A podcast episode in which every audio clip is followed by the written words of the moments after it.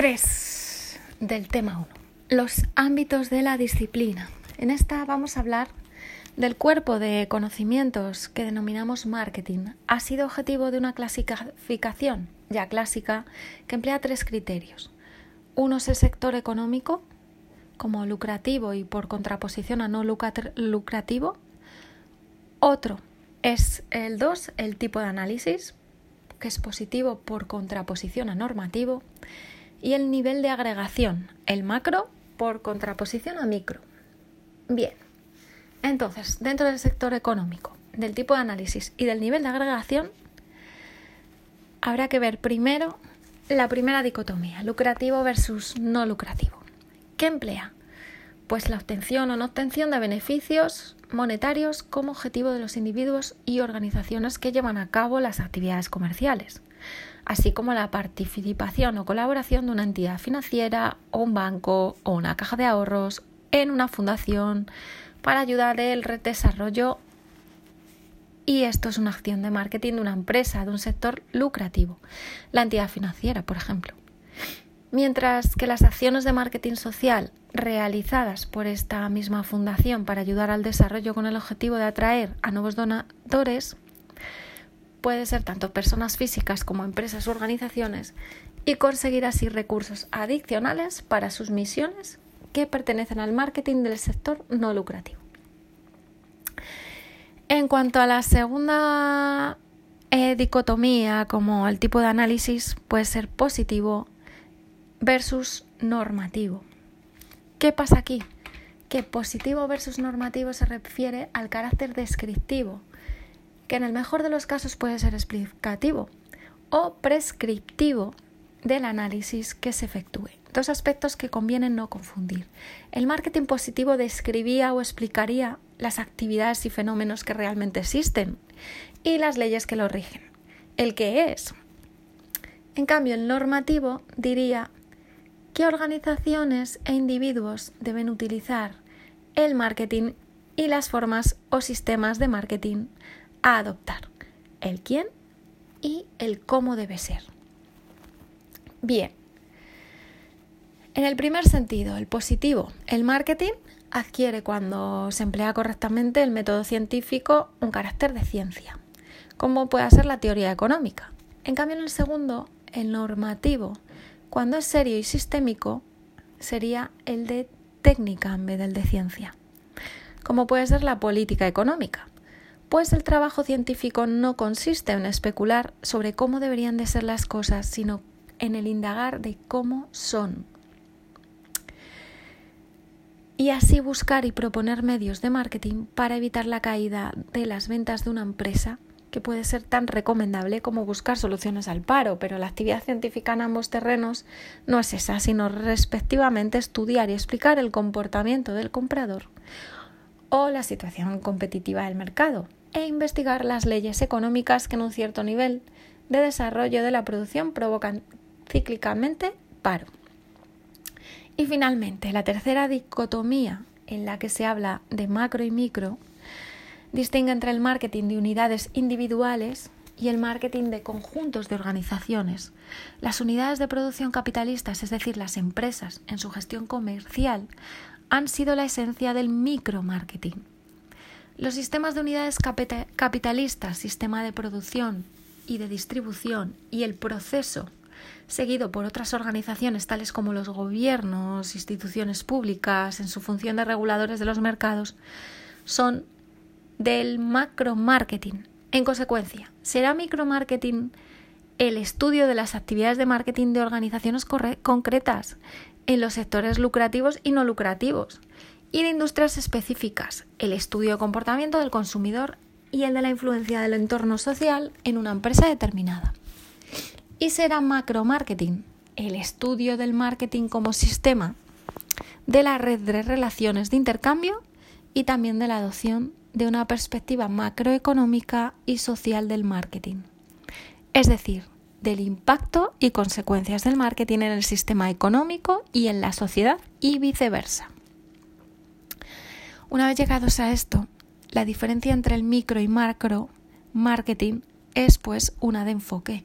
Es la diferencia entre la perspectiva organizativa del micromarketing, en la que se toman en consideración principalmente los objetivos concretos de las organizaciones que lo practican y las necesidades particulares de sus clientes y la perspectiva socioeconómica del macromarketing, globalizadora y cuyo punto de referencia es el sistema económico, en que las actividades de dichas organizaciones tienen lugar.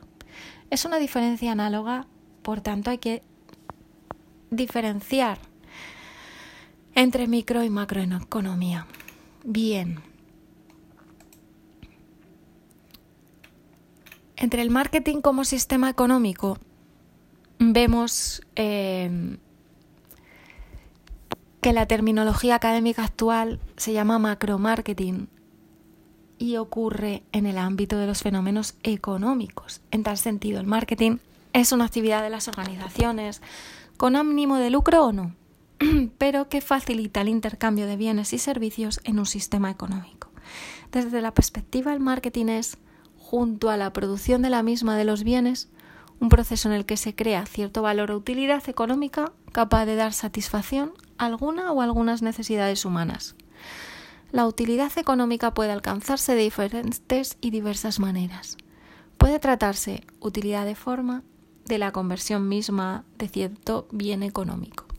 El petróleo en crudo, en otro apto para el consumo como es la gasolina, siendo este comúnmente el dominio de la producción de bienes y servicios aunque la creación de la utilidad de forma contribuyen también, como veremos, a algunas actividades importantes del marketing, siendo el caso más claro el de las relacionadas con la creación y lanzamiento de nuevos productos, o puede tratarse además, como ocurre en la mayoría de los mercados, de las economías desarrolladas, de hacer disponible un bien en un momento y no en otro, de hacerlo disponible en un lugar preciso o utilidad espacial, de conseguir la transferencia y el disfrute efectivo del bien, utilidad de posesión o incluso hacer disponible una información acerca del bien que está disponible. ¿Dónde? Por parte de quién y a qué precio y quién tiene necesidad de ello.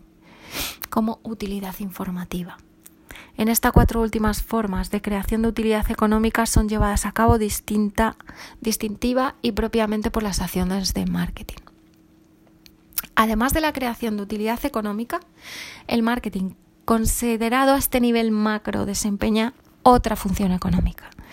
Y esta es la que contribuye al ajuste entre oferta y demanda. El intercambio de bienes y servicios tiene, según los postulados de la teoría económica para las economías de libre mercado, un final preciso en la consecución del equilibrio entre la oferta y la demanda entre la calidad que los productores están dispuestos a vender y los compradores a comprar. En una economía desarrollada los intercambios para conseguir tal equilibrio se complican por la existencia de las llamadas divergentes en cantidades y en surtido. Cada productor se especializa por lo general en la producción y venta de grandes cantidades de un solo bien o servicio o de un pequeño surtido de ellos. Mientras que cada consumidor busca, por lo general, pequeñas cantidades de cada bien o servicio dentro de un surtido amplio de ellos. Bueno, pues entonces para la superación de tales divergencias y para la creación de las utilidades económicas enumeradas más arriba, el marketing realiza un conjunto de actividades básicas. La compra, realizada por los compradores o por los mismos vendedores al adquirir suministros y eventualmente por los intermediarios que buscan bienes y servicios con los que atraer a su vez a sus compradores y la venta de los productos en sí mismas, es decir, la compra y la venta. Otra actividad básica, el transporte y el almacenaje. Otra más, la clasificación y surtido. Clasificarlos por tamaño, calidad, cantidad, etc. La financiación de las actividades necesarias, la asunción de los riesgos, eh, la conservación de los bienes, etc. Este es otro punto de actividad básica. Y quinto y último, la búsqueda y el análisis de la información necesaria para planificar y ejecutar y controlar todas las actividades.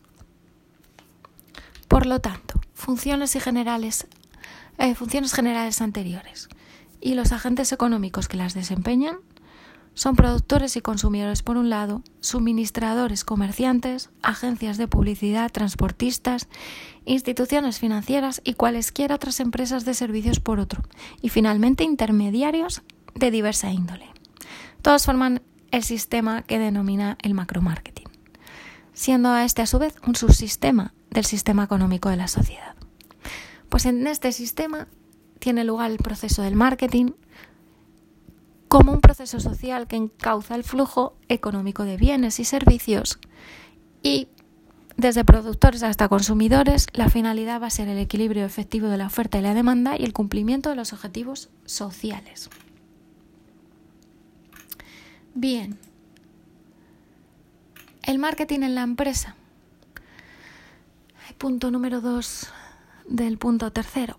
Pues desde el punto de vista de una empresa determinada, las actividades del marketing dan lugar a una de sus funciones principales en conjunción con el aprovisionamiento de las materias primas, la financiación, la producción y la gestión administrativa, si bien la más observable y versátil desde el punto de vista del consumidor potencial o real de sus bienes o servicios, la consecución de la eficacia al final del proceso productivo de la empresa que pertenece a la idea fundacional del marketing como disciplina, a lo que la terminología académica actual se conoce como micromarketing de las organizaciones con ánimo de lucro, como conjunto de actividades de la gestión que subordinadas a los objetivos de la organización van encaminadas a la previsión de las necesidades de los clientes y la administración del flujo de bienes y servicios producidos por la empresa y dirigidos hacia el consumidor para satisfacer estas necesidades. Entonces, este enfoque micro ha ido cambiando a lo largo de este siglo, en gran medida debido a la evolución de la economía americana y las consecuencias sobre la práctica de la disciplina y la evolución de las corrientes académicas en la administración de las empresas. Mientras el objetivo prioritario de la oferta en las empresas fue el de ajustarse a la demanda creciente, la orientación básica de los negocios y por tanto del marketing consistió en encontrar la financiación suficiente para producir y abastecer el mercado. Esto es la llamada orientación a la producción, financiación. En cambio, las preocupaciones de los gerentes no estaban precisamente en comercializar y vender el producto, es decir, la oferta y la demanda, sino en lograr la mayor eficiencia en las áreas financiera y productiva de la empresa, la compañía Ford fue incluso cinematográficamente paradigma de esta filosofía. Esta situación finaliza tras el término de la Segunda Gran Guerra, cuando los excedentes en el mercado provenientes de la producción masiva de la guerra intervienen, invierten en la relación entre oferta y la demanda, llevando a los mercados a la situación de concurrencia. El objetivo es vender por encima de todo y reducir los inventarios. Entonces es la orientación a la venta. Finalmente, en la década de los 50 se produce un cambio de orientación en la gestión, inducido por la competitividad creciente. Hay un desarrollo general de los modos de gestión empresarial y, en especial, de la, de la función comercial al desarrollarse esta en la frontera de la empresa con el mercado. Al menos como principio, la administración de empresas empieza a considerar la venta como un objetivo subordinado a otros y a controlar y gestionar coordinadamente un conjunto de instrumentos comerciales básicos, que agrupados en cuatro categorías recibirán tradicionalmente la denominación más arriba citada de las cuatro P's del marketing. En otras palabras, comienza la orientación hacia el consumidor y con ello la implantación del concepto moderno de la gestión del marketing. Pero existe un problema a resolver por la gestión comercial de la empresa, allí donde hay necesidades de los consumidores, ya que estos no adquieren plantas de producción, ni siquiera productos o servicios. Compran las expectativas de resolver sus dilemas. Como individuos se enfrentan a necesidades diversas y han de tomar múltiples decisiones para resolverlos. Con esta orientación está escrita la definición de micromarketing del principio y el marketing empieza con la previsión de las necesidades de los clientes potenciales y no con la propaganda y venta de lo que ha sido decidido y producido en otro ámbito de la empresa. Aunque la venta pueda ser eventualmente el objetivo perseguido, esto no significa sojuzgar el resto de las áreas funcionales de la empresa a la comercial, sino que las estrategias y políticas de marketing que tienen al consumidor en su punto focal sirvan para la integración y coordinación de las restantes estrategias y políticas de la empresa.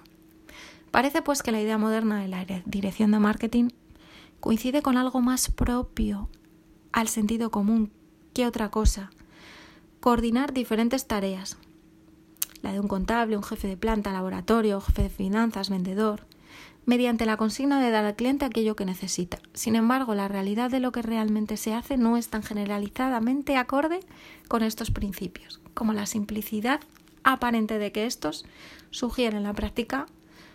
Muchas empresas continúan siendo gestionadas con una orientación esencialmente productiva o de ventas. En contrapartida, los tipos de organizaciones que aplican este u otro concepto a fin de marketing tienden a ampliarse.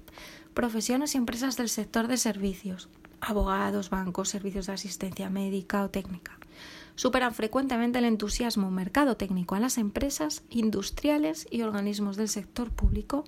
Son clientes habituales de los centros de estudios de mercado y de agencias de publicidad. Por ejemplo, el teatro, la ópera, la música y, en definitiva, los bienes culturales satisfacen también las necesidades que la cultura subvencionada públicamente en concurrencia con el sector privado da satisfacción aplicando para ello conceptos y técnicas de marketing.